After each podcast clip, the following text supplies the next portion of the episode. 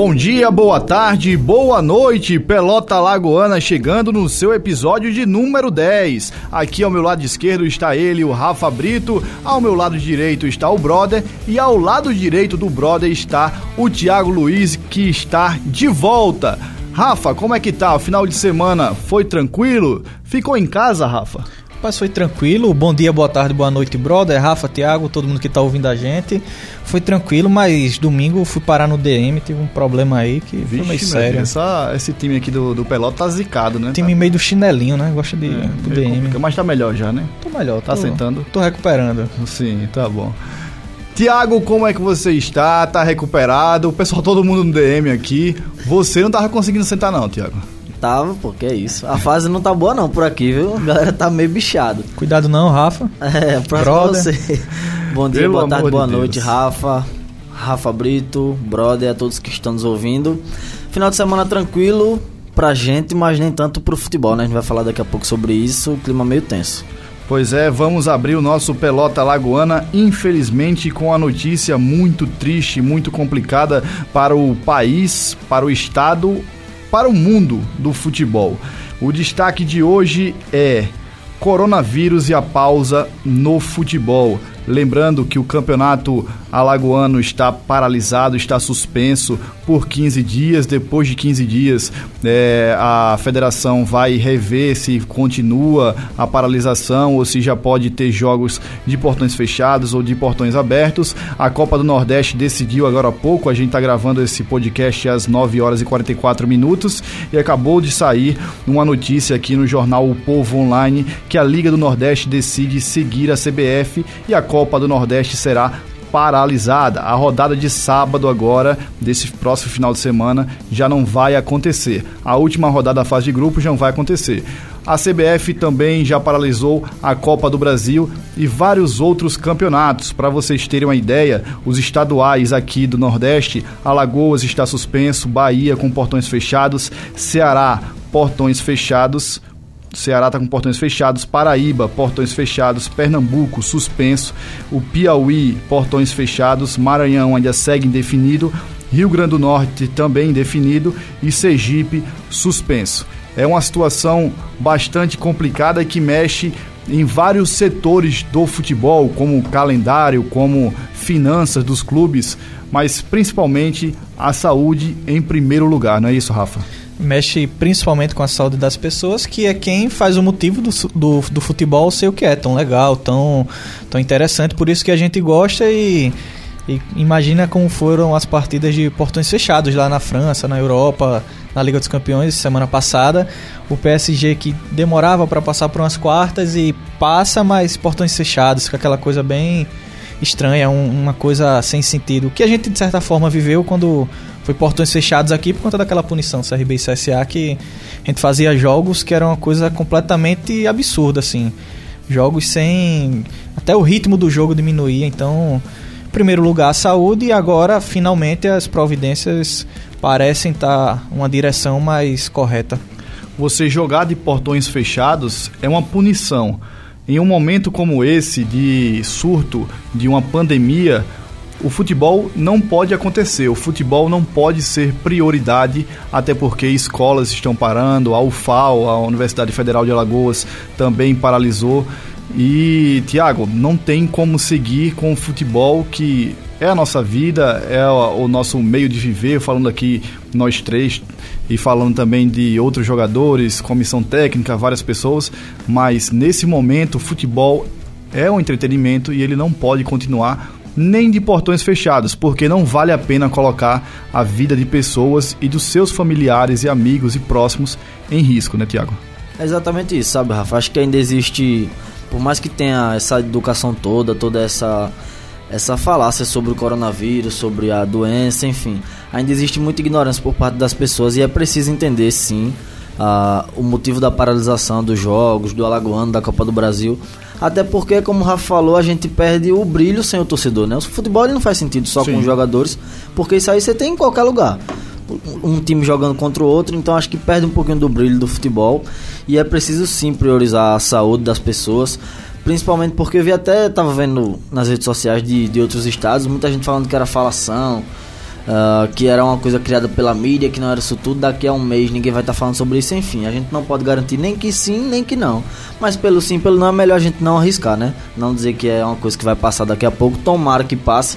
Mas vale lembrar que isso é um motivo de prevenção, pelo menos aqui em Alagoas, né? Que a gente não tem um surto ainda tão grande, só um caso confirmado até agora.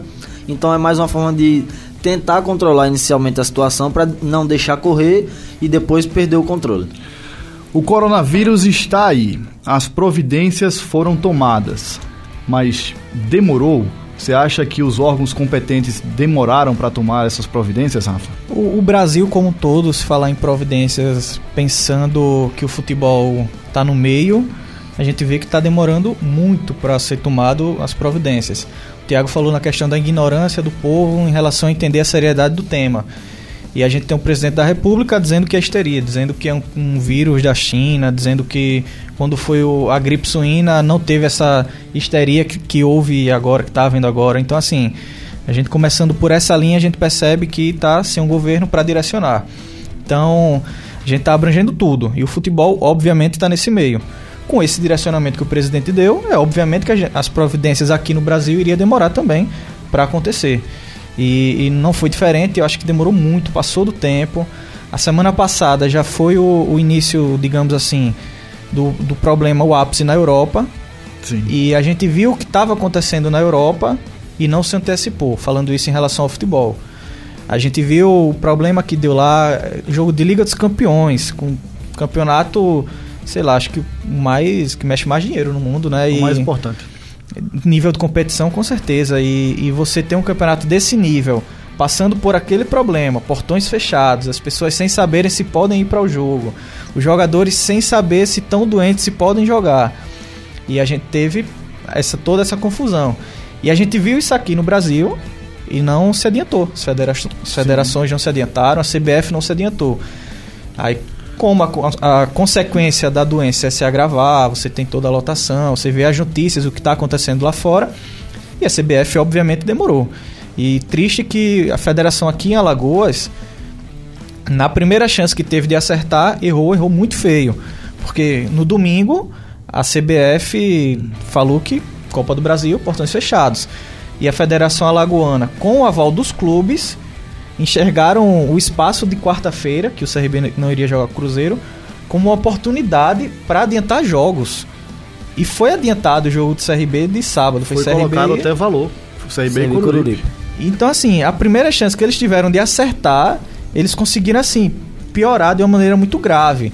Porque o vírus só vai pegar na Copa do Brasil, né? Campeonato Alagoano, a galera tá segura é um e tal. absurdo, né? E, e, ainda mais com portões abertos, ingressos sendo isso, vendidos normalmente. vendidos.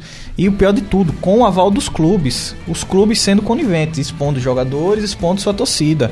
E aí depois, na segunda chance que tiveram, aí dependeram lá do governador dizer que não ia ter mais evento público com a quantidade determinada de pessoas, 500 pessoas, se não me engano. E aí foi quando, aí sim chegou à conclusão que que não vale a pena ter jogos. Então, pelo certo pelo errado, antes tarde do que nunca, né? Pelo menos tomar a providência mais sensata, que é parar, independente de ter portões fechados ou não. Como a gente tá vendo, o Ceará e a Bahia, que tá uma vergonha querer portões fechados. É o que eu fico me perguntando. Qual a necessidade de você ter um jogo de portões fechados em um momento como esse? O que eles estão esperando? Aconteceu o que aconteceu com o Valência, que teve quatro infectados, tem quatro infectados no elenco, ou com a Juventus, que tem o Rugani, zagueiro, infectado, ou com o, o Chelsea, que tem o, o atacante Hudson Odoi, que está infectado. E no, na, na, na Inglaterra foi pior ainda, que a Premier League queria continuar e só parou depois que o Chelsea disse que todos os jogadores estão em quarentena e que o Chelsea não iria entrar em campo. Eu fico me perguntando qual a necessidade de colocar a vida dos jogadores, a vida da comissão técnica, a vida dos jornalistas que estão ali cobrindo o jogo e de todo o, o restante do pessoal que trabalha com, com, com, segurança, com a limpeza, com a parte de colocar cabo para rádio, iluminação, tudo. Qual a necessidade de fazer um jogo de portões fechados? Porque um jogo aqui no estádio Rei Pelé, que é o jogo que a gente trabalha, com portões fechados, ainda assim movimenta muitas pessoas em um estádio de futebol e você está colocando a vida dessas pessoas que podem contaminar os familiares, amigos, as pessoas que estão próximas e assim a pandemia começa a se espalhar na cidade. Tiago, qual a necessidade, qual a, a razão dessa insistência da, da, da Federação Baiana, da Federação Cearense também em manter jogos de portões fechados? Eu acho que o maior medo é perder o ritmo, né? Porque você tem um elenco que está treinando desde janeiro, está fazendo pré-temporada, está o Bahia, por exemplo, está começando a deslanchar na Copa do Nordeste. A campanha que o Bahia está fazendo já melhorou muito em relação ao começo da temporada. Ah, o Ceará também está começando a achar uma cara. O Sobis tem dado um, um novo ali pro, pro ataque. Mas acho que é isso, é a ambição de, de parece que querer as coisas a todo custo em cima da hora. Por exemplo, se estão bem na Copa do Nordeste, eles querem ir até o final e aproveitar a fase. Porque pode ser que quando volte a Copa do Nordeste ou qualquer competição que eles estejam jogando, o ritmo não seja o mesmo. Então é o que eu falei, Rafa. Eu acho que é uma, uma ignorância de. Sem tamanho, sabe? Você querer priorizar essa, essa coisa do futebol. Até porque, mesmo que os jogadores. Porque a gente sabe que quando acabar o ano, acabou 2020, a maioria dos jogadores vão embora. Mas os próprios dirigentes dos clubes, pelo menos a maioria, são dos estados que os clubes. de origem dos clubes. E tem familiares ali. E Sim. a gente sabe que o presidente, por exemplo, não vai sozinho pro campo o presidente vai levar um filho, vai levar a esposa, mesmo com portões fechados. Sim. E se o, se o familiar dele for, for infectado, por exemplo? Então acho que é uma coisa impensada, sabe? Acho que é um, uma, uma coisa sem, sem fundamento nenhum que eles estão querendo forçar a barra, mas uh, a gente viu que, que não tem condições e eu acho que é justamente isso. Eles estão esperando ver o que a gente tinha comentado. Chegar um caso de você ver na sua família, dentro da sua casa, pô, chegou aqui, então agora é a hora de parar. Mas a gente não precisa fazer isso. É justamente que o, que o, o governo está falando. É prevenção e não combate. Porque depois que chegar, meu amigo, você vai procurar, ainda não tem cura, não tem vacina, não tem remédio, não tem nada. Então o melhor remédio, por enquanto, ainda é a prevenção. E o, e o detalhe que, que é engraçado como se está perdendo tempo nessa discussão. Porque a discussão não é ter portões fechados, não, vai parar ou não.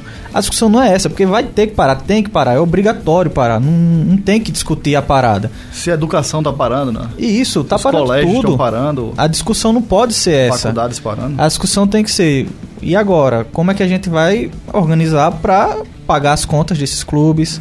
Os clubes precisam pagar, pagar os jogadores, os clubes menores que tem pouca receita. Então, o assim. que eu acho mais, assim, cauteloso a situação é, são os clubes do interior. Porque muitos clubes como CSE, CEL, o próprio ASA, que não tem calendário esse ano, o contrato dos jogadores só vai até abril. Alguns até março e outros Isso. até abril. E como é que fica é, um asa da vida numa situação como essa? Que vai ter que pagar o salário dos jogadores e depois, quando o campeonato voltar, vai ter que recontratar aqueles atletas. É, é o detalhe que é, que é a discussão que eles estão perdendo tempo. Porque eles têm que, nesse momento, estar tá discutindo isso. Sim. O que a gente vai fazer com esses jogadores, o que vai fazer com esses clubes, como a gente vai suportar. Então, é uma perda de tempo incrível para discutir coisa que não vai ter fundamento. E, e aí, eu também não sei uma, uma alternativa, ainda precisa pensar, ainda está no, no olho do furacão da crise. Mas, de imediato, é a CBF lá intervir com seus milhões ajudar esses pequenos clubes a, a primeira ideia que me vem à, à cabeça é esses pequenos clubes, a CBF, ter alguma forma de dar o suporte.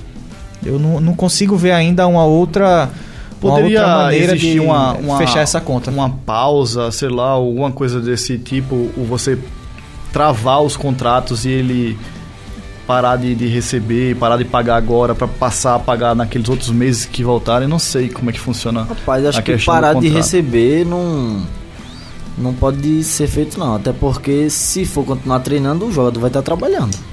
Mas a ideia que eu tenho é de que não continue treinando. Mas mesmo que não continue treinando, o cara vai pagar como tá, a comida é. dele? Tem a, a despesas que ele tem. Então, de alguma é. forma, ele precisa também receber, mesmo que não tenha jogo, porque. Eu acho que a questão é prorrogar o contrato do cara sem nenhum custo adicional, só pagar o salário. Porque Veja bem, vou falar. A questão no... é prorrogar até quando? Então, quando, você, quando o governo, a federação decidirem uma nova data, ó, a partir de hoje a gente pode jogar, o campeonato está previsto para acabar em maio, por exemplo. Então eles têm que calcular isso esperar. Vai demorar, não vai ser agora que eles vão resolver isso. É, como, a, como acontece nas faculdades, por exemplo, a UFAO hoje divulgou que vai divulgar um novo calendário. Então tudo que tiver de fazer não tem mais, não tem mais validade porque vai ser feito em outro momento. O que tinha para resolver, tem um prazo de resolver até sexta-feira, não vai ser mais. Vamos divulgar outro prazo. Então acho que o contrato deveria pelo menos ser feito dessa forma, né? Ó, vamos estender, mas sem nenhum custo adicional, só salário. Porque na melhor das hipóteses, o que eu estou prevendo é um campeonato brasileiro começando em agosto ou em julho. Porque esse momento de pandemia, o pico dele, pelo menos é o que o Ministério da Saúde está eh, passando para gente, ele vai acontecer em maio. Em junho e julho já está em queda para em agosto a gente começar as competições e muito se discute até dentro da CBF mesmo de ajustar esse calendário com o calendário europeu, que aí seria uma, uma forma de encaixar com tranquilidade esse calendário do, do Campeonato Brasileiro. E é, os estaduais seriam jogados de julho para agosto, que restam hoje no Campeonato Alagoano seis datas. São os dois da, da primeira fase que ainda restam, a sexta e a sétima rodada, e também tem as duas semifinais e de volta, as duas finais e de volta. É, esse é o melhor dos, dos, horizontes, pensando na melhor das hipóteses, na minha cabeça, agora pensando e, e com o Ministério da Saúde. E para mim, não tem condições nenhuma do Asa, do Céu, do CSE, do Jaciobá continuar pagando os jogadores de março até julho.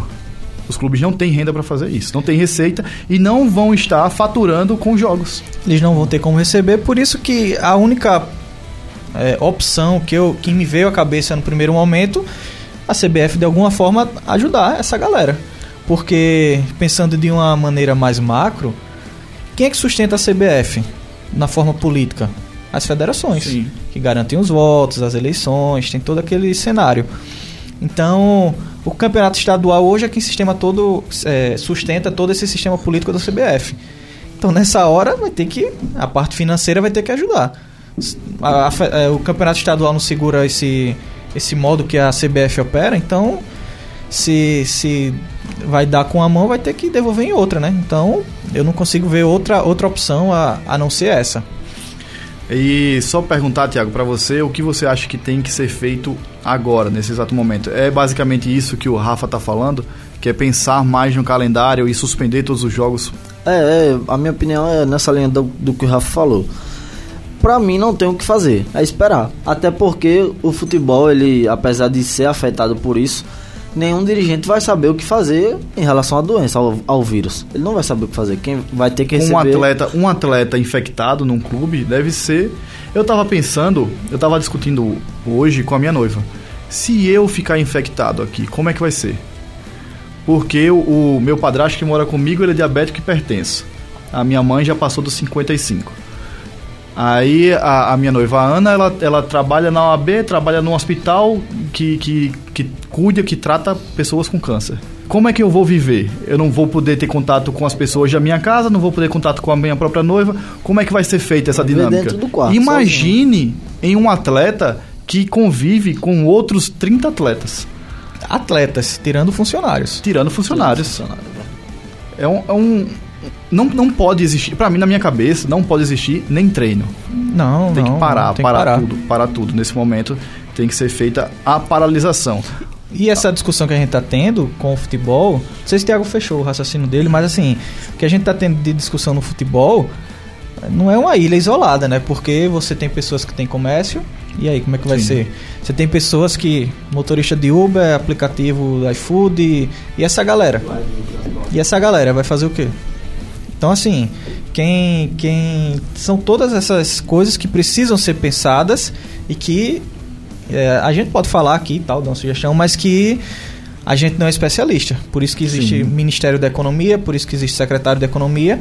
E nessas horas eles precisam trabalhar, precisam de opções. Paulo Guedes falou lá umas coisas hoje de, de ajustes para a economia. Enfim, essa galera tem que trabalhar porque é a galera que está tomando conta desse país. Então, é nesse momento que a realidade está batendo a porta, mais do que um governo de, de rede social. Só para fechar, Rafa, é, na Sexta-feira o Renan Filho já tinha falado que as pastas que não são.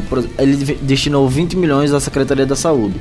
E esses 20 milhões faz ele diminuir o investimento em todas as outras secretarias. Ele disse que já tinha alinhado as ações com o secretário da Fazenda para diminuir os gastos e os investimentos, as despesas com as outras secretarias e focar no investimento na Secretaria de Saúde, pelo menos nesse primeiro momento. Ele sabe que vai ter queda no turismo, Sim. na economia do Estado, porque a principal porta de entrada é o turismo.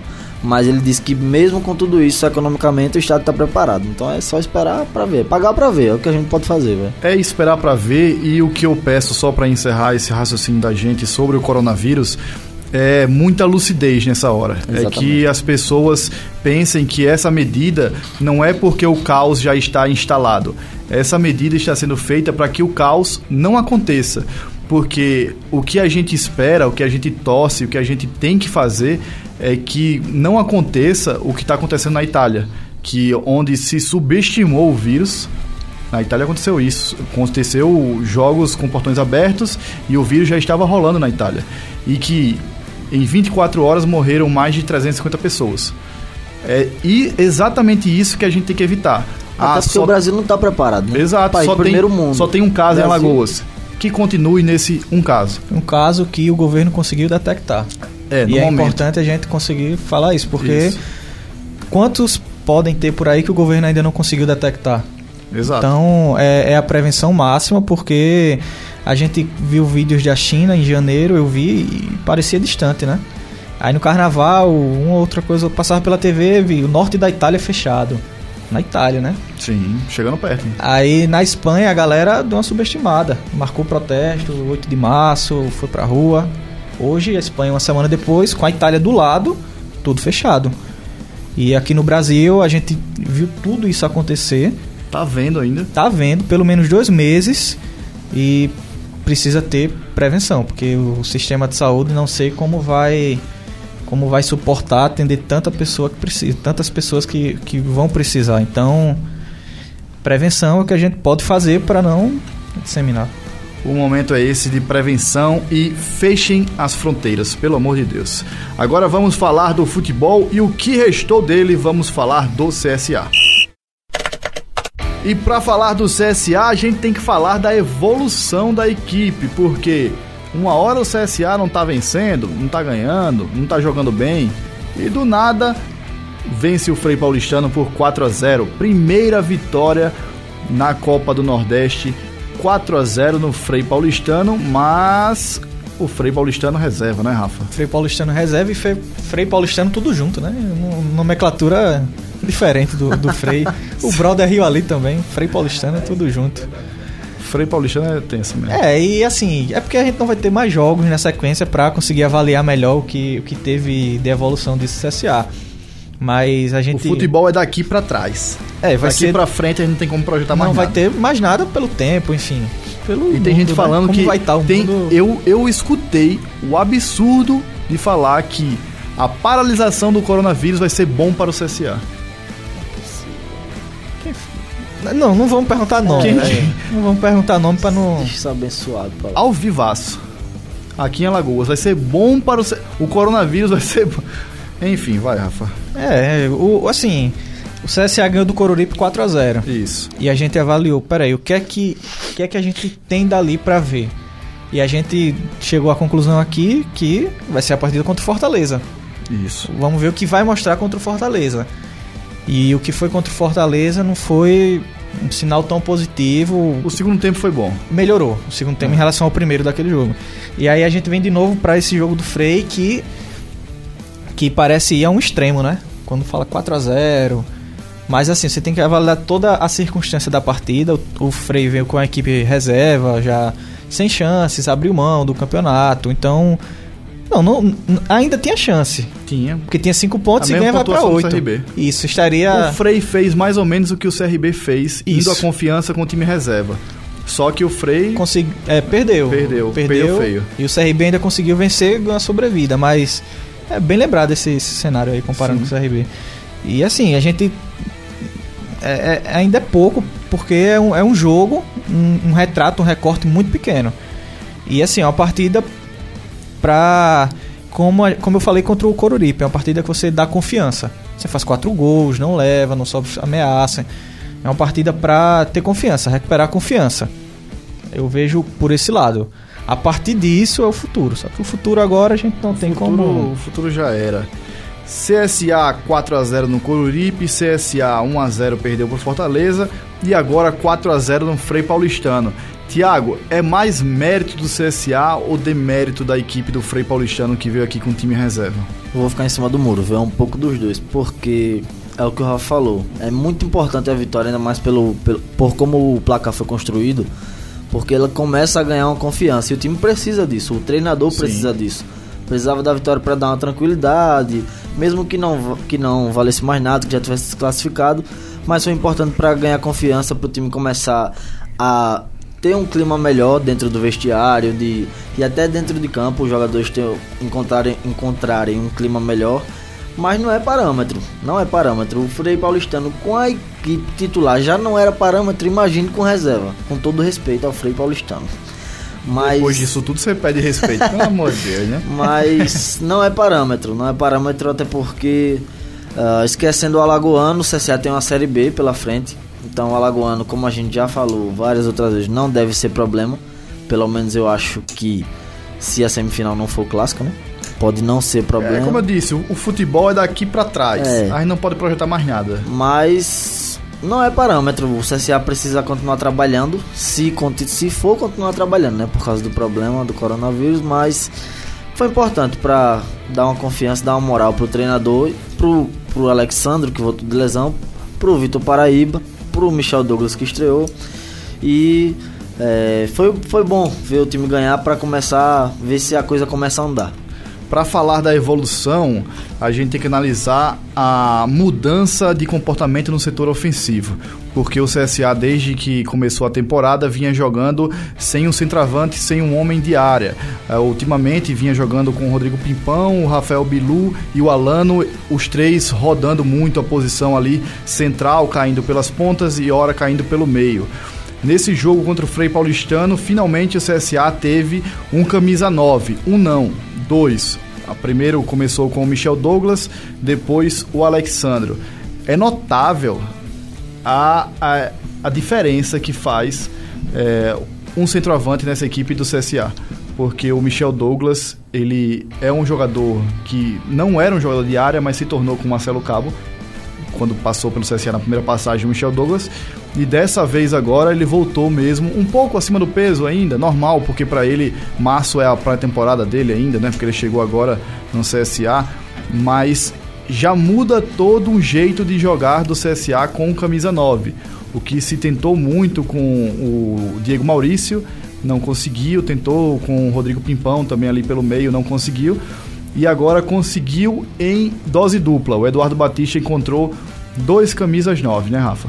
É, assim, a gente não vai ter sequência, mas de uma cartada só ganhou o Michel e, e teoricamente e o Diego Maurício, né? Foi afastado e depois voltou, então a gente ainda não sabe como como tá a situação dele, como vai ficar a situação dele. Mas acredito que ele fique mais como um homem liberado, né? É, ele vai ficar totalmente Um segundo atacante. E assim, e pelo, pela situação, ele tá totalmente atrás na disputa. Atrás até mesmo do Alexandro, que já entrou. Sim. Então, você ganha o Michel, que, que pela primeira passagem dele, a gente falou dos recortes de momento de, gol, de gols importantes. E, e o Michel tem, apesar de ser de área, ainda sai um pouco tal. Sim. Mas é, o Michel é o trombador mesmo, é aquele cara da para jogar a bola pra cima e trombar com o zagueiro, ganhar a casquinha. Ele tem uma, uma antecipação boa quando vai pra, pra disputa com o zagueiro. E, e esse lado do histórico dele com o CSA é importante, porque a gente tá falando do CSA ter confiança. E você ter um cara desse como o Michel, como o Michel identificado e ganhando confiança, é uma cartada muito boa. E aí é só ter o tempo, entrar em forma, enfim. É porque a gente sempre vai voltar a esse assunto, né? Infelizmente ficou comprometido, não vai ter como ter a Analisar pra frente, né? Mas como cartada de confiança, um cara que, que retorna e fazendo gol, importante, fundamental. Eles estão fora de forma, Michel Douglas e Alexandro, mas por enquanto, Thiago, dá pra jogar com o Michel Douglas um tempo, o Alexandro outro tempo, porque o Alexandro é mais o finalizador, ele é mais o matador. E o Michel Douglas, como o Rafa disse, ele é mais um trombador, sai um pouco da área ali. São bons nomes para quem não tinha nenhum, né? E até pelo que você falou, né? Uh, o Michel Douglas ele ainda está acima do peso normal para o local que ele estava, ele veio da Coreia. E o Alexandre voltando de uma lesão grave, né? Uma fratura na tíbia. E ele, o Alexandre vai precisar ganhar, retomar a confiança, na verdade, de como estava antes de se machucar. E o Michel Douglas até recuperar a forma física. Então, é claro que nenhum dos dois vai aguentar, dificilmente vai aguentar jogar os 90 minutos. Então você pode utilizar um em cada tempo ou colocar o Alexandre mais no final do segundo tempo. É, mas é muito importante que o time ganhasse isso e a gente já tinha falado, né? O time não tinha, testou o Diego Maurício, testou o Pimpão, ainda te, testou o Gustavo Schutz, que não deu certo Gustavo também. Gustavo Schutz, tinha esquecido. Sim, não deu certo. logo no início da temporada, né? E... Eram os dois centroavantes, né? E sempre ficava nisso, né? Não tinha um homem pra, pra, como referência ali na frente. Então é muito importante que ele ganhou essas duas peças, foi muito importante pro CSA. E pode ser muito bem utilizado pelo, pelo Eduardo Batista quando voltar a ter jogo, enfim. Mas é, eu acho que vai dar uma vai dar uma cara nova ao ataque do CSA. E curioso que com, com o Michel, como vai encontrar o Pimpão espaço aí nesse. Eu acho que ele perdeu espaço. Ele já tinha perdido espaço sem chegar a ninguém, né? As atuações dele pelo CSA. Uma pergunta aqui. Eu não renovaria com o Pimpão, e vocês? Também não. Mas o contrato acaba quando? Eu acredito que o contrato seja até o final do ano mas dá para romper um contrato para a Série B ou se o contrato for até agora em abril, eu não renovaria. É, se fosse até abril, fosse até também agora não, também não renovaria. Mas que além do salário é um jogador que não tá entregando, né? É, é, assim, o CSA dificilmente vai encontrar alguém que rendeu bem. Mas para a expectativa que ele chegou, ele tá totalmente abaixo, abaixo muito abaixo. Então, se, se fosse até abril, mas acredito que o Pipão não viria só até abril. É, não sei. Essa, e, essa informação precisa não tenho. mas deve ser for... até uma negociação complicada de uma rescisão. Então, às vezes, para não ter que. Mas para ter o pimpão também no banco, não dá. É Você pagar um salário, um salário tão alto assim. Agora, outra posição que o, que o, o CSA ganhou nesse jogo foi na lateral direita, o Caio Felipe, que era o, o garoto muito bem. que veio da base do São Paulo, estreou no CSA e estreou como profissional. Ele ainda não tinha disputado uma partida profissional e entrou entrou agradando em uma posição que não tinha dado certo ainda, né, Rafa? É, porque tava o, o Norberto, saiu, Sim.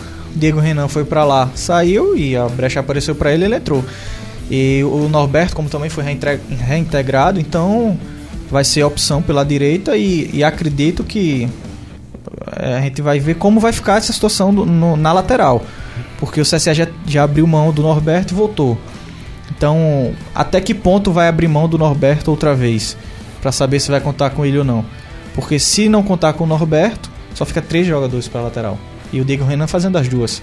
Que também não tá no nível tão. Com o Rafinha é, também. Com o Rafinha na esquerda. Então, o, o Caio entrar e ter mostrado que pode ter uma sequência maior ali é positivo. Que, que você... pode evoluir ainda também, né? Que é um garoto que, que fez evoluir. seu primeiro jogo como profissional. E ele foge um pouquinho da, do perfil de contratação do CSA para esse ano, né? O CSA que trouxe muito veterano, muito cara que não rendeu tanto na carreira, é uma eterna promessa, digamos assim, né? Que deslanchou no começo, mas depois não deu muito certo. E o Caio Felipe é diferente disso.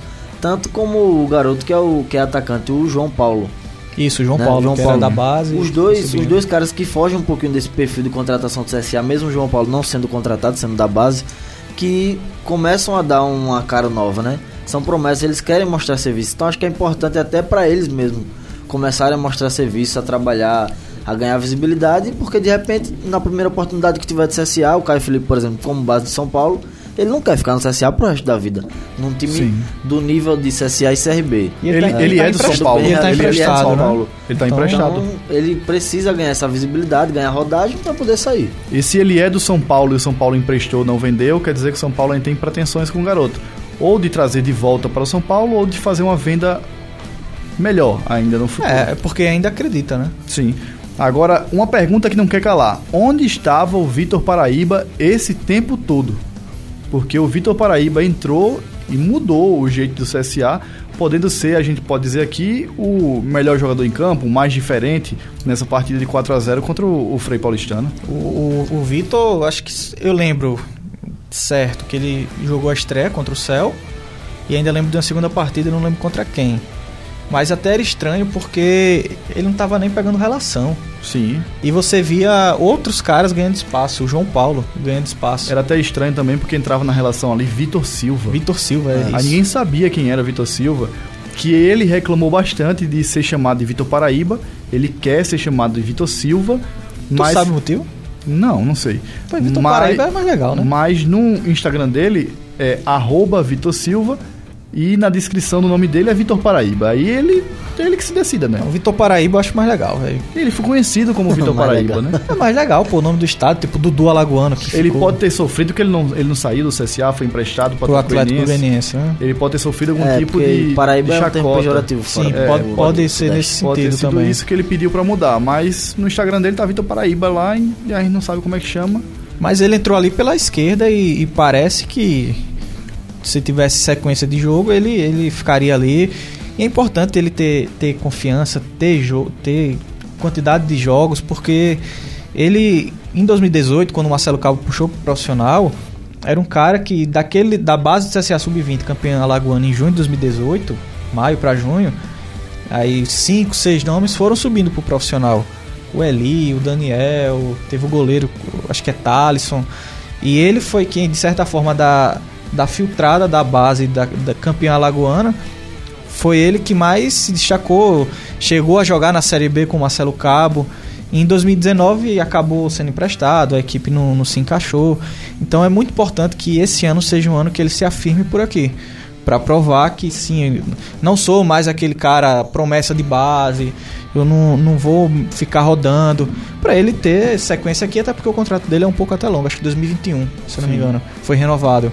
Ano passado renovou. Então, ele, ele precisa ter uma sequência e assim, eu acho que talvez a parte física vai evoluir, a parte recomposição na defesa, mas ele tem que ter esse ano pra ter a sequência mesmo, aquela movimentação dele de puxar pro meio, um lançamento.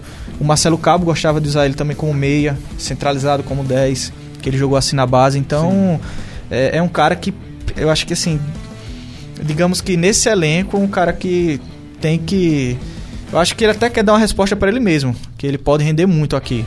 Então, ter feito uma boa partida tem um peso muito grande para ele.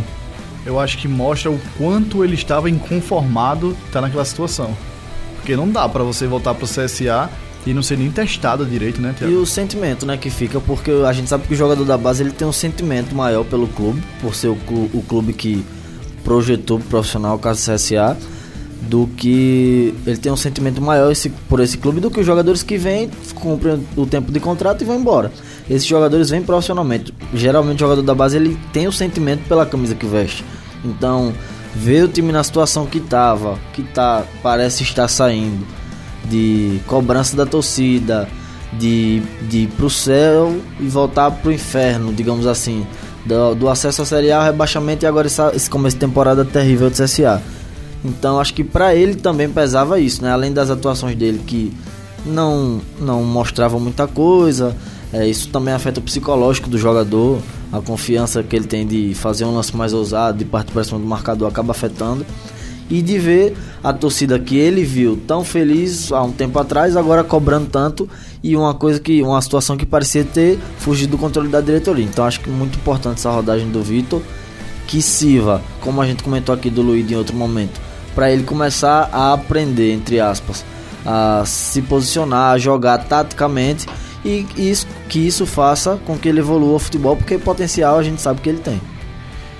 Passando a régua agora no CSA, porque não tem mais o que projetar. A gente já falou o que tinha que ser falado da partida contra o Frei Paulistano. Tem alguma consideração, Rafa? O Eduardo Batista, na coletiva, ele comentou assim: ele dizendo, eu não vou ser contra, não vou ser a favor nada, mas pelo menos vamos respeitar a vida. Respeito. Ele, ele, ele chegou a, a falar isso. Importante um treinador se posicionar dessa forma, porque independente do clube, mas ele se posicionar também é uma. É importante, né? É, pois é. O CSA que jogaria na quarta-feira contra o Asa lá em Anapiraca, no Fumeirão. O jogo foi adiado pelo Campeonato Alagoano. O jogo do final de semana, no sábado, às 4 horas da tarde. A informação que a gente tem agora, na segunda-feira, às 10h26 da noite, é que a Copa do Nordeste também está suspensa. E como o Campeonato Alagoano está suspenso, o Clássico das Multidões, que estava marcado para o dia 28 também, não vai acontecer. Então, só Deus sabe quando o CSA voltará a campo. Passando a régua no CSA, vamos falar do CRB. E que fase vive o CRB, o Galo que venceu três jogos seguidos, coisa que ainda não tinha acontecido nessa temporada, e três jogos sem tomar gols. Venceu a equipe do Céu por 2 a 0, venceu o Cruzeiro por 2 a 0 e agora no final de semana venceu Confiança com o time todo reserva, com um expulso por 1 a 0 e ainda está vivo na Copa do Nordeste, né, Rafa? Foi uma, foi uma vitória que, sei lá, quem estava esperando um resultado. Ninguém esperava. Duas pessoas estavam esperando aqui nessa mesa. A gente vai é. mostrar, é. tem uma previsão. Mas foi um, um, resultado que. E assim, a semana do Marcelo Cabo foi. Assim, pra se tirar a questão do Longini, que, é, que, é, que foi um pouco já, já mais. a gente fala disso. Que é grave. Mas assim, foi uma semana praticamente de tudo que ele fez dar certo. Porque a gente vinha questionando umas questões. Questionando ah, questões. Tá certo. a gente vinha se perguntando aqui. Pensando nos pensamentos. Chamando. É, ô, ô, Marcelo Cabo, por que tu não coloca o Hugo? Aí ele vai, coloca e tem a resposta. Eu acho que ele tá verdade. escutando. É, eu acho que ele tá acompanhando. Ele tá acompanhando. Só os homens da noite. os donos da noite. Aí. A semana quase perfeita. Porque a gente falava, como é que vai botar o Hugo? Não bota. Aí botou. A gente vinha questionando muito o Hugo. E botou. E tá aprovado porque é. o Igor Cariús é titular absolutíssimo. Tá aprovado porque ele tá tão confortável na posição, pô. Porque o Hugo fez uma partida independente da expulsão abaixo, muito Péssima. abaixo. Péssimo. Então. Ele tava errando o passe ele, lado. Ele sentiu muito a partida. Então, assim. Aí a gente vai para outros questionamentos de, de, posicionamento, escolhas. A gente falava que Gum ou Páscoa deu certo o Gum ou Páscoa. O Vitor Souza contra o Cruzeiro, deu certo. Até o Xandão foi bem nessa partida contra o Confiança. Contra o Confiança. A gente falava do. Foi engraçado que a gente, antes da partida do, do Cruzeiro, a gente perguntava: rapaz, e o Léo Gamalho, hein? Não foi bem contra o Náutico, o João Carlos fez gol, e aí? O Léo Gamalho, dois Sim. gols contra o Cruzeiro. Eu, eu, eu falei no podcast passado que eu colocaria o João Carlos Isso. titular contra o Cruzeiro. Isso, era, foi uma opção que a gente falou aqui. E tudo aconteceu, conspirou pra, pra dar certo para o Marcelo Cabo essa semana. As convicções de Marcelo Cabo. Deram certo essa semana, foram certeiras. Foram... Nunca critiquei, né, Tiago? Nunca critiquei Marcelo Cabo, nem o Léo Gamalho, muito menos o, o Igor Cariús, né? Cocendei, pelo amor de Deus. também. Nunca critiquei. Semana boa não, né? Você amostra pro Marcelo Cabo. Mas. mas Calma, ele, garoto. Mas ele tem acertado nas, nas apostas dele, digamos assim, né? O time que ele colocou contra o Confiança. Quando eu vi a escalação, confesso que eu fiquei meio. Meio cabreiro. Você imaginar o Ricardo como volante? O Ricardo como volante. E a princípio é bom a gente falar isso. Porque eu fiz um post no Instagram falando que a escalação, a formação tática do CRB normalmente é um 4-3-3 ofensivo, com o Longini sendo mais avançado, Isso. dois volantes de Atobá um e o Claudinei. De cada lado. E um atacante de cada lado com um atacante central. Aí eu falei que nessa partida, pelos relacionados, a gente tava até discutindo isso pelo WhatsApp, né, Rafa? Que talvez ele mudasse para um 4-3-3 defensivo. E nesse post do Instagram, eu fiz essas duas variações com a, o esquema certinho montado.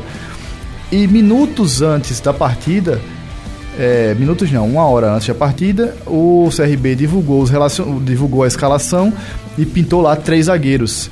E todo mundo tava falando que o CRB ia no 3-5-2 ou no 3-4-3. Mas a verdade é que o Ricardo Taliman jogou como um volante. Jogou bem. Jogou melhor bem. do que zagueiro. Ele foi melhor, melhor do que como do que zagueiro. zagueiro. Porque assim, 4-3-3 defensivo. Ele não, não ia arriscar o passe nem nada, mas ele fechou o espaço ali tranquilo com o Austin. Então assim, foi uma semana que. Foi bem, né? E foi tipo, não foi tranquilo. Ele, ele jogou bem, bem, bem, jogou bem. E ele só saiu porque cansou. Porque cansou. E quando ele saiu ali, o Agora, já como, tava ele, bem como ele fica cansado, né? Tipo. Mas também porque ele jogou pouco, pô. É, Mas tem esse é tempo todo de preparação física e. Eu acho mas que no começo do ano ele tava cansado, ó, aí não prepara, massa, mas o que dá ritmo é o jogo, é o jogo. mesmo. É o jogo. É o jogo. Não adianta você treinar, treinar, treinar. Ah, então quando voltar ao futebol ele vai estar tá cansado ainda. Vai. Com certeza. Aí é que vai estar tá mesmo. É justamente isso que vai perder o ritmo, pô. Aí que ele tá cansado Quando mesmo. começa o ano, os caras segurando a perna, perna presa, É, pesada, sim, cada verdade, jogo lento. verdade. Então, foi, foi um. As escolhas, o Cossendei como 10. A gente tá falando, como a gente 10. tá falando um Concedei como 10 e o craque do jogo eleito pela Live FC. Eu não achei o Cossendei, Eu achei o Darlison. eu achei o João também. Carlos. Eu achei o Darlison. Rapaz, a partida do João Carlos. Ele, é um pivô, ele- brincadeira. Assim, se tirasse. Se ele não conseguisse ter feito a partida que fez, o CRB ia ficar muito pressionado. Sim. Por isso que eu achei que ele foi o, o melhor em campo. Na rádio eu votei no Xandão, mas com uma medalha de bem. honra, assim, porque o Xandão vinha sendo escolhido como o pior em campo sempre. E essa partida do Xandão foi muito mérito boa. dele, né? Mas a gente tá falando muito do jogo contra Confiança, mas da semana passada pra cá teve o jogo do Cruzeiro. E a gente aqui que apostou sempre no empate, 1 a 1 0 a 0 o CRB foi lá no Mineirão, ganhou do Cruzeiro com dois gols do Léo Gamalho. O Cruzeiro demitiu o, o Adilson Batista e recontratou na mesma noite, né? Bagunçou foi tudo lá, né? E a situação dessa vitória do Cruzeiro ficou bem confortável para o jogo de volta, que seria na quarta-feira. Já tinham mais de 8 mil ingressos vendidos. E o, e o meu engraçado. sorteio tava bombando no Instagram e vai lá e fecha tudo. E o engraçado é que eu tava assistindo esse jogo contra o Cruzeiro e pensando. Eu não, eu, eu não tava conseguindo ver uma possibilidade desse jogo da quarta-feira acontecer. Assistindo o jogo da quarta passada. Sério? Eu já tava. Porque na Europa foi o Liga dos Campeões de Portões Fechados. Então eu já tava assistindo e pensando, poxa, como é que vai ter jogo aqui no Brasil? Como é que vai ter jogo? E aí no domingo. E a Copa do Brasil ainda mais. É.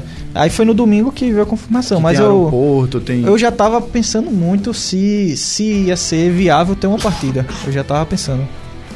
E por falar nessa partida do, do Cruzeiro, o Rafael Longini sentiu e sentiu muito, né, Thiago? Ligamento, né? Ligamento é sempre complicado para um jogador de futebol, até para um goleiro que não usa tanto as pernas como um jogador de linha. Mas é uma, um, um problema, uma lesão que demanda muito tempo de recuperação. E até quando volta do, do processo de recuperação do, do jogador, quando ele sai do DM para voltar a jogar, o processo de reconquistar a confiança é muito demorado também. É o caso do próprio Felipe Menezes, que se Mesma lesão.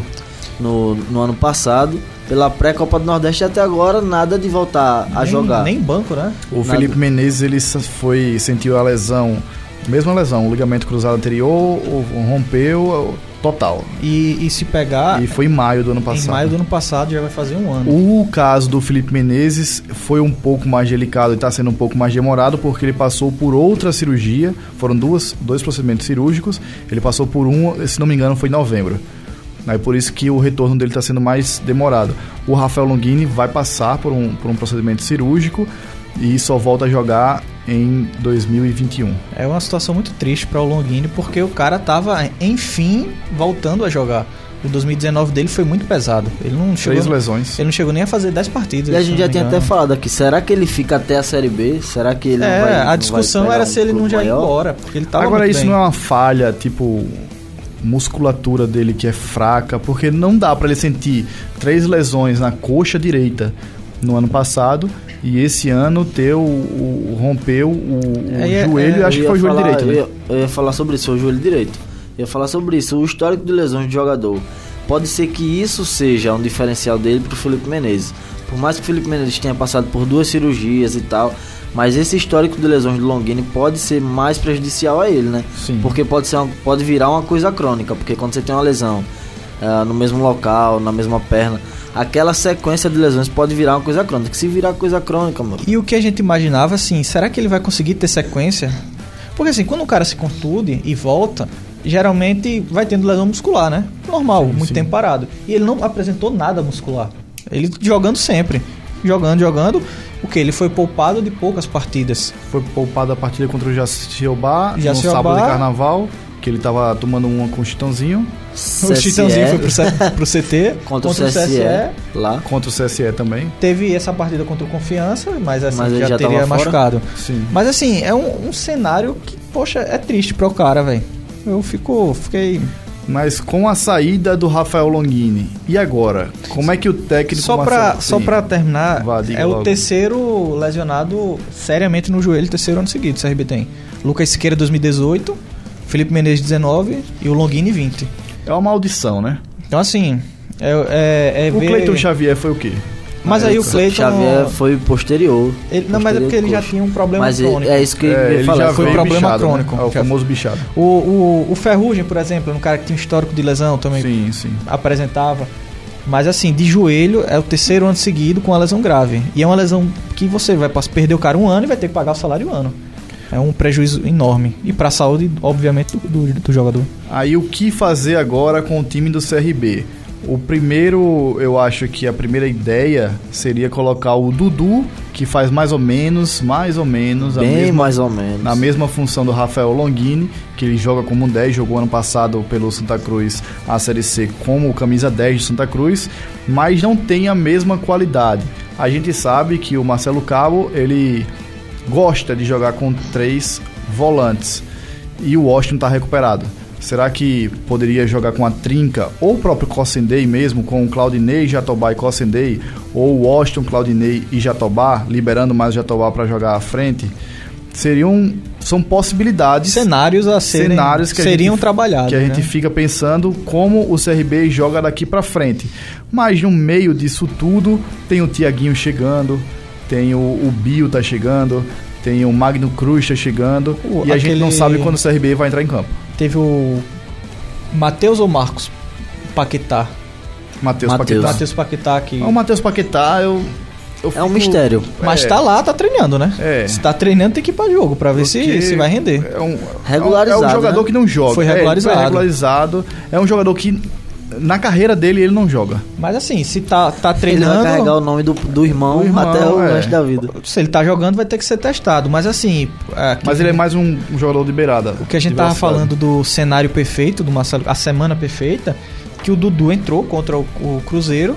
E assim, o Dudu, a partida antes, foi contra o Céu. Aquele segundo gol, palhaçada. O, o Dudu contra o Céu não foi tão bem. Ele foi mal, Rafa. Ele não jogou falar. bem. Ele foi, ele foi mal. Ele, ele participou muito pouco. Até o jogo. Ele foi o pior jogador em campo do CRB. Não, não sei se foi o pior, mas Foi ele o pior. jogou, ele foi abaixo. Assim, eu votei nele como pior. Na, durante Porque a se pegar todo mundo do ataque, ele foi o mais abaixo, sem dúvida Sim. nenhuma. E aí, contra o Cruzeiro, na hora eu fiquei pensando, quando o Longini saiu, o que, é que o Marcelo Cabo vai fazer? Ou ele, eu pensei, ou ele coloca o Darlison, centraliza o Dudu. Na hora eu pensei, eu não imaginava que ele ia acontecer o volante pela pressão, porque já deu errado isso várias Sim, vezes. sim. Contra o América. E aí ele, não vou colocar o Dudu. E o Dudu decidiu o segundo gol, né? Fez aquela boa jogada pro Que Gamalho. começou com o Jatobá, passou pro Dudu. Isso. Dudu fez aquela palhaçada dentro da área. Uns três caras e deu o gol pro Brincadeira, Gamalho. foi um golaço. Um Calou a minha boca. Mas o e agora, o que acontece com o CRB, fica muito complicado, que eu vou repetir mais uma vez, o futebol é daqui pra trás. A gente não sabe quanto tempo o. Marcelo Cabo vai ter pra preparar, se o time vai continuar treinando, o que vai acontecer. Até porque o, o quando retornar o cenário vai ser totalmente diferente. Sim. A gente vai ser um cenário totalmente novo. Vai ser jogos imprensados ou não, o tempo de partida. Você vai diminuir campeonatos, vai é, ferir regulamento. Vai é como você definiu bem. É o futebol que a gente viu para aqui. Depois é outra história. Mas antes de a gente acabar esse episódio, ainda tem os palpites, Sim, tem, um- tem tem muita coisa ainda. A gente tem que falar da base do CRB, porque me alegrou muito ver esse time do CRB com vários garotos da base. E se eu fiquei feliz com tantos garotos da base, o que eu vinha pedindo muito aqui no, no podcast, imagina como tá o Bebeto nesse momento. Imagina a felicidade que ele ficou, porque, se não me engano, foram nove jogadores da base que foram relacionados. O banco de reserva inteiro é garoto da base. Só uns caras bem magro, careca, né? É, todo mundo do, passou no trote, né, raspa a cabeça. trote. Em campo tinha da base o Hugo, mas o Hugo já é do ano passado. É, não, o Hugo ele fez base, saiu, Saiu, voltou. Voltou, não é isso? O Darlison, que estava como titular. Aí no banco de reservas tinha o Pedro Henrique, que é o goleiro. Goleiro. Tem o Adson, o volante. Joga muito. que joga muito. Tem o Orlando, o Duduzinho, o Thailson, o Gabriel e o Dion. Vários garotos da base. E o Rafa colocou aqui no nosso na nossa pauta, olha a base aí. E aí, Rafa? O, a gente falou isso antes do jogo contra o Náutico. Rapaz, o Marcelo Cabo não coloca ninguém da base, não tá dando jogo. Qual vai ser o jogo pra testar? Qual vai ser o jogo? E aí, contra o Náutico, ele botou uma galera, uma galera dessa todinha quase no banco. Botou Dudu Alagoano, o Adson, botou Darlison e Pedro Henrique, que já tá completando o banco. foram os quatro para o banco. E o Dudu acabou entrando. Contra o Céu entrou o Juan também, que acabou depois não indo nessa partida. Porque o Juan ele sentiu o tornozelo.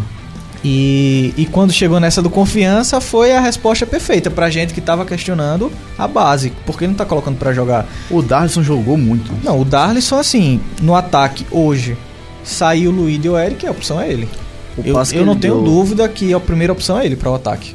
Ele, tirando a partida toda como parâmetro, né? Mas assim, o passo que ele deu, a visão de jogo para achar o Cossendê naquela bola ali no ponto futuro para fazer o gol é coisa ele, de jogador e, diferente. E antes de fazer o cruzamento, foi uma bela jogada uma, dele. Ele, ele saiu costurando ele ali. costurou da esquerda para o meio e ele puxou, pro, botou a bola no pé direito para cruzar certinho no e ponto outra futuro, coisa, eu, eu falei aqui do, do Adson, ah, ele não teve muito tempo de jogo, mas o tempo que ele teve em campo, o, a qualidade que ele tem para desarmar e sair jogando sem se afobar é impressionante nem parece que ele tem a idade que ele tem, nem parece que ele acabou de subir da, das categorias de base. Foi o que a gente ele... disse no episódio passado. Ele é um jogador pronto. Ele é pronto. Ele, ele é tá pronto. pronto tá pronto é só dizer, ó, me bota e pronto, acabou. É, tá pronto. Como... E ele entrou no lugar do Ricardo. O Ricardo sentiu tal, e o CRB tava perdendo o meio campo. Tava cansado, né, o Ricardo? Cansou o, o Ricardo e o Cossendei, os dois cansaram.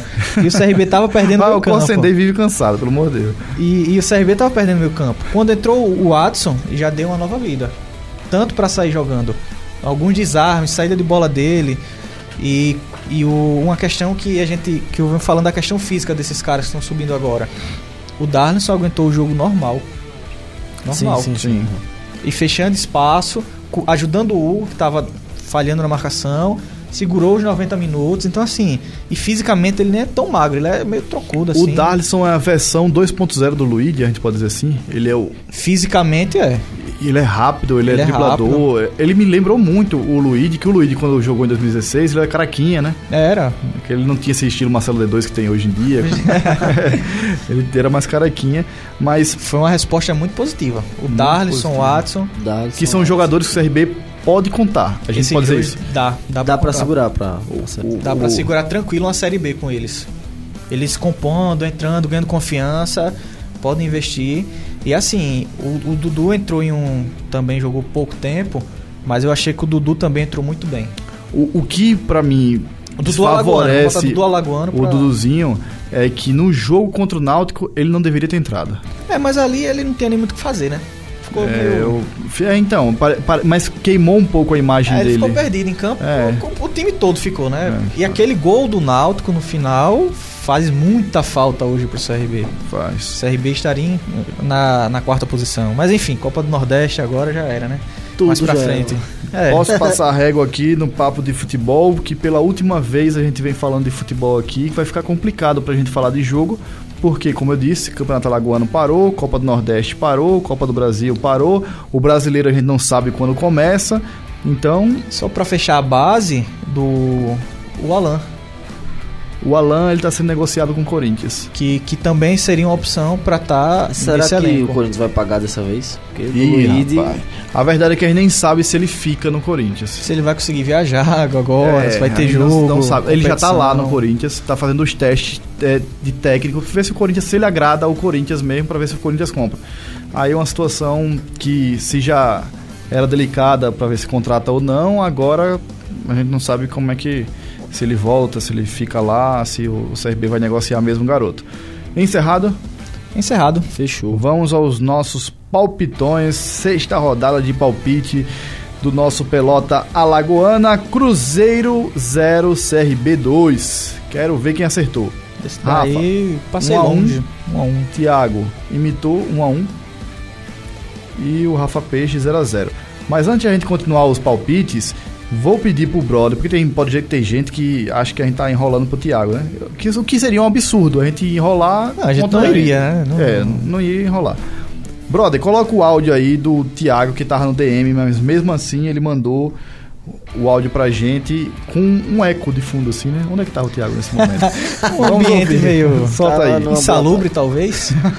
Cruzeiro e CRB, pela vantagem do CRB decidir em casa, acredito no empate. 1 a 1. Confiança e CRB, vamos confiante aí no Galo. 1 a 0 CRB. CSA e Frei Paulistano, um jogo para testar as peças, pro Eduardo Batista testar as peças, dar um pouquinho de rodagem ao elenco, testar outras formações, enfim. 2 a 1 CSA.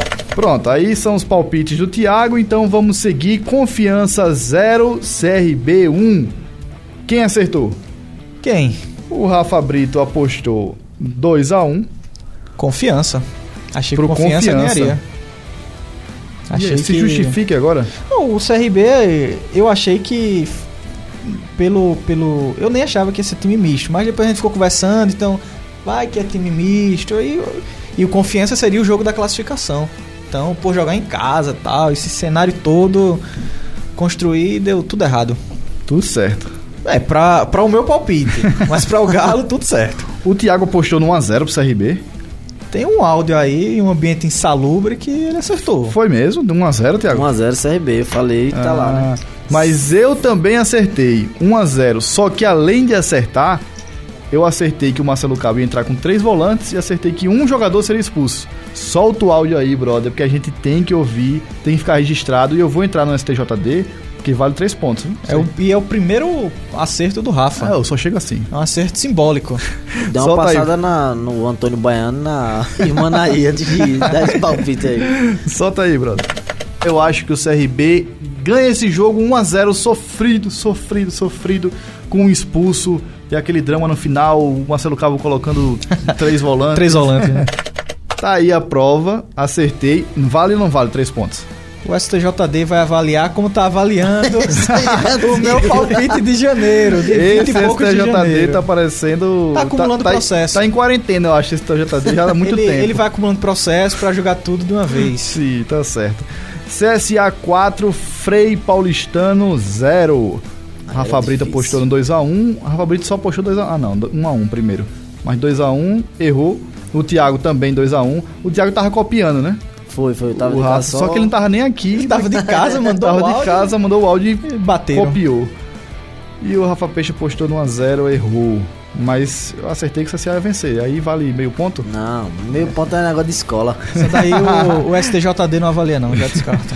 Pontuação: o Thiago tá na liderança Segue com o goleada 4x0. Deslanchou. O Rafa tá com dois pontos. E um sob avaliação. E eu tô com um ponto, com mais dois sendo avaliados. Sendo avaliado. Eu Tá acertei o expulso e três volantes. Tem que contratar o advogado do Fluminense. Vai, vamos ver o, o que é que vai dar aí pra, pra avaliar. Show de bola, então vamos encerrando por aqui. Para mais informações, para você ficar ligado quando sai o Pelota Lagoana, quando não sai, o que vai acontecer daqui para frente, segue lá, arroba Pelota Lagoana no Instagram. A gente tá espalhado aí por várias plataformas aí de podcast, tá no Castbox, tá no Spotify, tá no iTunes. Uma a gente galera da tá- França ouvindo, Estados É, Unidos, gente Japão. tem 8% da nossa audiência vem da França. Eu não sei como. Eu não tô entendendo também. Estados Unidos também Merci. tem. Merci. E apesar desse clima de descontração pelos palpites, Rafa, faça um, uma mensagem de encerramento eh, alerta do Pelota Lagoana pro coronavírus. Que a gente, enfim, talvez esse também seja o último que a gente tá fazendo no estúdio nesse momento, porque Suspenso, né? é, a gente vai ter que também mudar a rotina, porque não dá pra ficar em um estúdio quatro pessoas, um estúdio com E mais os ar-condicionado. fãs, já tem dois fãs aqui. Só- hoje tem sempre sócio- tem, sempre Hoje tem, tem sócio torcedor Tem presente. sócio torcedor, é. Só o sofredor. Então, então assim, a gente provavelmente vai começar a mudar a programação. A partir do próximo não vai ser nesse formato, porque não vai ter futebol, Se tiver o próximo, né? Se tiver o próximo. Pelo menos por enquanto. Então a Porque gente vai se- dar uma mudança no formato para ver como vai conseguir atender a pelo menos ter um semanal. É, porque se no Arena, o programa local que eu faço na TV Ponta Verde, eu já tô desesperado aqui porque eu não sei o que eu vou fazer.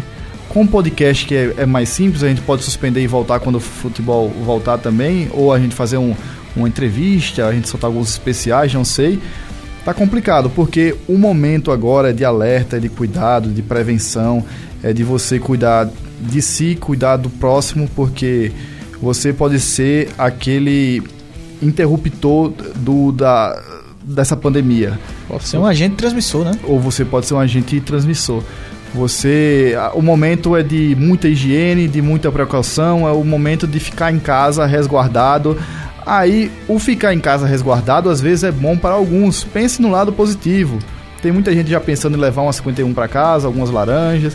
Fique em casa, seja jogando videogame, assistindo Big Brother, seja fazendo o que você quiser, o que você bem entender.